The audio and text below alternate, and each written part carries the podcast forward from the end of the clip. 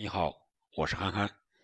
趁着比赛刚刚结束这个热乎劲儿，我们聊一聊本场中国队和阿曼队这场十二强赛。先通报一下比分吧。这场比赛是最终打成了一比一。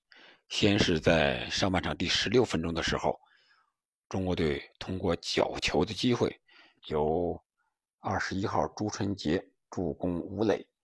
吴磊在门前抢点，右脚垫射，把球垫入了对方的球门，取得了一比零的领先。下半场第七十四分钟，阿曼队替补出场的十二号哈勒迪助攻本场比赛表现非常突出的十四号哈尔西，也是利用角球的机会头球破门，最终比分锁定为一比一。通过这场比赛呢，我想说的有这么几点。首先是首发阵容上来看，还是大家所希望的，啊，至少在规划球员的运用上，呃，是阿兰、罗国富、蒋光太是三个首发队员，而且阿兰和罗国富也是状态不错，表现的啊非常的状态很好，而且也很勇猛。特别是洛国富，有一两次是对手把他这个手踢了，还有把他脚踩到他脚腕上，但是坚持一直坚持的比赛，嗯，是非常有硬度。特别在防守上，还有一次对方的射门是打在了门框之内，但是他是守在了门线上，用头将球顶了出来，啊，所以说阿兰和洛国富的表现非常是很好。但是呢，在第六十二三分钟的时候吧，我们在例行换人的时候，啊，先是李铁换下了后腰徐新。徐新本场比赛是作为成年队的队员第一次代表国足打成年队的比赛。徐新本场比赛防守上也是非常硬、见功夫、见硬度的，但是不知道为什么。徐新应不应该是体力的原因，可能就是例行性的换人吧。这个六十多分钟了，该换人了，换谁呢？只能换徐新，可能是李铁是这么想的。但是换徐新后的效果是什么？就是后腰防守没有硬度了。他换的是郝俊敏，然后他让这个吴兴涵换下了这个骆国富。我觉得这个换人是李铁本场比赛指挥的一大败笔。许昕和骆国富是本场比赛国足表现最抢眼也是最具硬度的两个人。把两个最有硬度的人换下去，你是想保平吗？结果没有了防守的硬度，让对方在禁区前沿有了射门的机会。这脚射门很有威胁，结果严俊凌是扑球，把这个球扑到了底线，扑出了底线之后，对方利用角球的机会，然后打进了我们这个扳平的进球。所以我说，本场比赛成也是李铁，平也是李铁。我们两场比赛四分的目标怎么实现？这场比赛得一分，让我们只能在澳大利亚上想办法拿三分了，让我们的。战术计划肯定就完全被打破了、打乱了，得重新再考虑。但是我们能赢澳大利亚吗？怎么赢？还得防守反击。但是你能反击得了吗？通过我们这场比赛来看，我觉得还是有难度的。为什么？因为我们在反击上是看不到进攻的套路的。我们在进攻上，本场比赛还有两个威胁球，一个是左路的。洛国富头顶直接传球给禁区之内的张玉宁，张玉宁是慢了半拍，腿短了那么一点点，在禁区之内滑铲出去了，但是没有碰到球。另外一个就是王申超和吴磊的这个老上港队友之间的连线，王申超还是在左路那个位置右脚传球给埋伏在禁区之内的吴磊。这个球非常的舒服，但是吴磊可能思考的时间太长了。这个球用头顶的结果头一片偏大了，把这个球顶出了门外，是擦着门柱出去的。守门员根本就没有任何反应啊！所以我觉得吴磊本场比赛确实是中国队的功臣，打进了一个球，但是他的射术确实应该提升一下啊！我想这也是他为什么在西班牙人队打不上比赛，总是打替补，总是在最后的垃圾时间出场的一个重要的原因，就是射术啊确实很一般，离顶级的前锋还差得很远。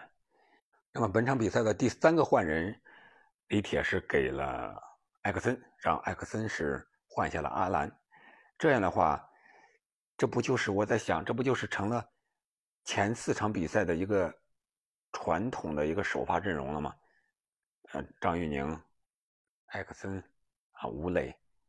但是这个传统的首发阵容都是输球的呀。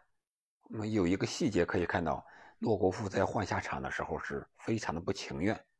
我想，如果是我，我也不情愿，因为我觉得，凭洛国富的状态来看，他是完全有体能打满九十分钟的。可能李铁是出于下一场打澳大利亚出发，因为洛国富身上有一张黄牌啊，他怕洛国富万一吃了黄牌，打不了澳大利亚队了。我想李铁可能是出于这个目的才换下洛国富的，换下。阿兰之后呢？艾克森确实状态并不是太好，有一个角球的头球顶高了之外，没有什么表现的机会。本场比赛仍仍然是五个换人的名额，但是我们只用了三个，确实是前场无人可调整了。韦世豪没有来，郭天宇没有来，五个前锋都用了，没有任可变化的余地了。后卫线相对来说还是比较稳定的。特别是小将朱晨杰，除了那个助攻之外，在防线上表现也是可圈可点的，多次解围，多次上抢，啊，我觉得就是应该给这些小将，特别是首次代表国家队出场的机会。这场比赛，朱晨杰比第一场出场的时候要稳多了，心态要好多了，脸上也见到笑容了，啊，这就是。我们为什么之前不给他比赛的机会呢？你给他比赛机会多了，他才能成长啊！我们在防守上做的不好的一个是边路让对方太容易传中了，两个边路来来回回的四十五度传中，那我们的防守队员就不能上去吗？我们球迷都看出来了，他阿曼就是四十五度传中，你还防他突破干什么？右路的十四号表现特别抢眼，有传中有进球，我们对他防守几乎是没有什么办法。然后就是第二落点，我在前期的节目已经说过了，阿曼队的丢球是因为第二落点，我们的那个进球就是打的阿曼队的一个角球的第二落点没有顶远，然后我们顶到了，然后吴磊把这个球踢进去了，我们的失球。也是这个原因啊！先是我们后腰这个最硬的后腰换下去之后，后腰位置没人防守了，让对方来了一脚远射，远射之后这个球被扑出底线，然后对方罚的角球，这个角球是严俊凌，说白了是出击失误了，他没有碰到球，判断落点判断错误，让他击球之前对方的十四号。用头给顶进了空门。我觉得本场比赛总体上看，应该是发挥的还是比较稳定的一场比赛。但是阿兰和洛国富下场之后，确实是前场没有人能够拿出球了，组织进攻就非常非常的费劲了。阿兰和洛国富在比赛场上是非常有经验的。有一个细节还应该注意一下，就是。洛国富被铲了之后，阿兰和对方的二十三号，就是号称阿曼坎特的那位防守悍将，啊，有一些言语上的交流啊。我的解读就是，阿兰说啊，你给我小心点你动作小心点你看一会儿我怎么收拾你。然后在下半场就有一次阿兰和这个二十三号的一个对位，啊，结果这个二十三号是费了很大的九牛二虎之力，将阿兰将要突破的那一刻，用身体啊犯规将球挡出了界外，啊挡出界外之后，然后他还回过头来和阿兰还在那叨叨较劲呢，啊这是比赛场上的经验，我充分的利用你心理的变化来和你在场上斗法也好，或者比赛也好，不光是两个人用脚呀，还得用脑子。脑子是什么？那就是战略战术。洛国富也是啊，洛国富在前场拿球是非常善于用身体的。他用身体倚住人之后，对方只能犯规。如果你不犯规，那洛国富拿住球之后就有回旋的疑虑，让我们进攻的队员能够跑到位之后再发动进攻。最后十五分钟，我们被扳平之后。确实没有了进攻的办法，或者说想再反超回来的办法没有了，因为我们前场的换人已经换下去了。剩下的张玉宁本场比赛状态很一般吧，只能说是正常发挥的水平，没有超水平的发挥。对方也对张玉宁进行了专门的人盯人的限制，知道张玉宁能够背身拿球。就等张玉宁拿完球之后，想做动作之前，这一下上抢来破坏张玉宁做球啊这个进攻，再加上本场比赛的主裁判在判罚上，我觉得对中国队来说是相对来说是不是很友好。至少阿曼队在上半场只有三四次的直接踩在我方队员的脚上或者腿上，用脚直接。蹬的那种动作，我觉得应该吃红牌的也不为过的动作。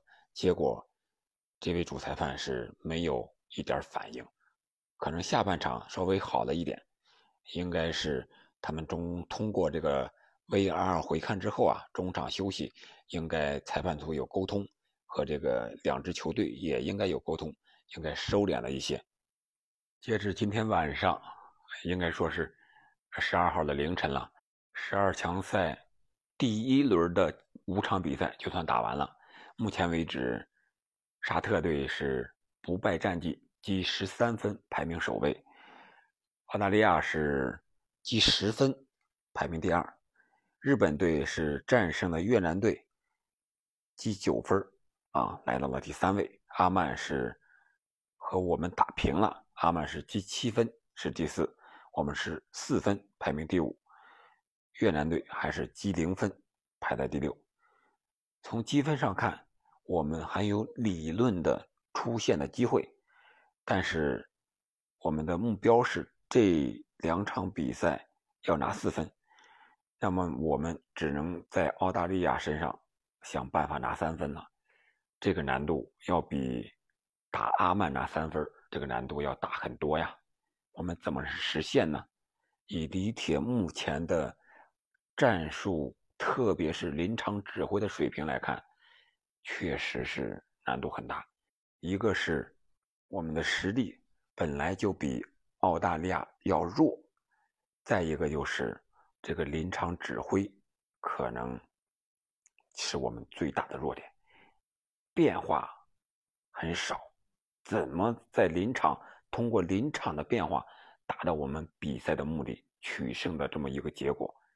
这个是需要李铁成长的地方，需要他多执教高水平的比赛来历练。没有办法，他经验就在这儿呢，精力就在这儿呢。你想让他一下子就达到那种天才教练的水平，不太现实。和澳大利亚的一个利好的消息是什么？就是我们以前吃黄牌的队员，本场比赛没有吃黄牌啊，就是说我们对阵澳大利亚也没有伤病。没有红黄牌停赛，我们可以以最强阵容来对阵澳大利亚。那么最强阵容是什么呢？这个首发我觉得没有问题啊，可以再坚持。最重要的还是临场的调整的指挥，还是我们进攻的套路太有限了，甚至可以说看不出进攻的套路来啊。我们是要找高点，找张玉宁这个点，张玉宁拿下之后谁去接应？射门之后谁去补射，依然没有解决这个问题。我们守门员只能开大脚，开完大脚之后，张玉宁顶一下，多半这个球是会落在对方的脚下，我们就没有在后场倒脚，然后通过地面的配合推进到前场的这种战术演练吗？还是我们不相信我们后场的队员，怕我们倒脚之后被对方抢断，直接进攻甚至进球呢？留给中国队的时间只有下一场对阵澳大利亚的九十分钟了，看看在沙加，我们还能不能发挥好这个临时主场的优势。总之一句话吧，我觉得中国足球需要成长，球员需要成长，教练也需要成长，足协更需要成长。这种比赛打得少，足协在组织上也没有什么经验。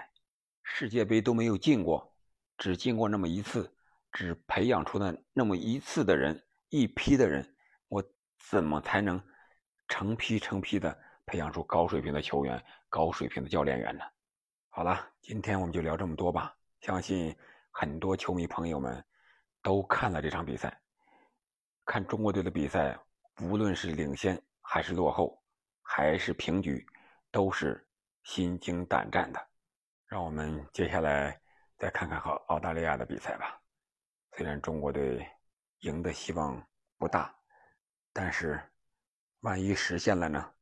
还是我们有一点阿扣尔的精神吧。时间不早了，我们下期再见。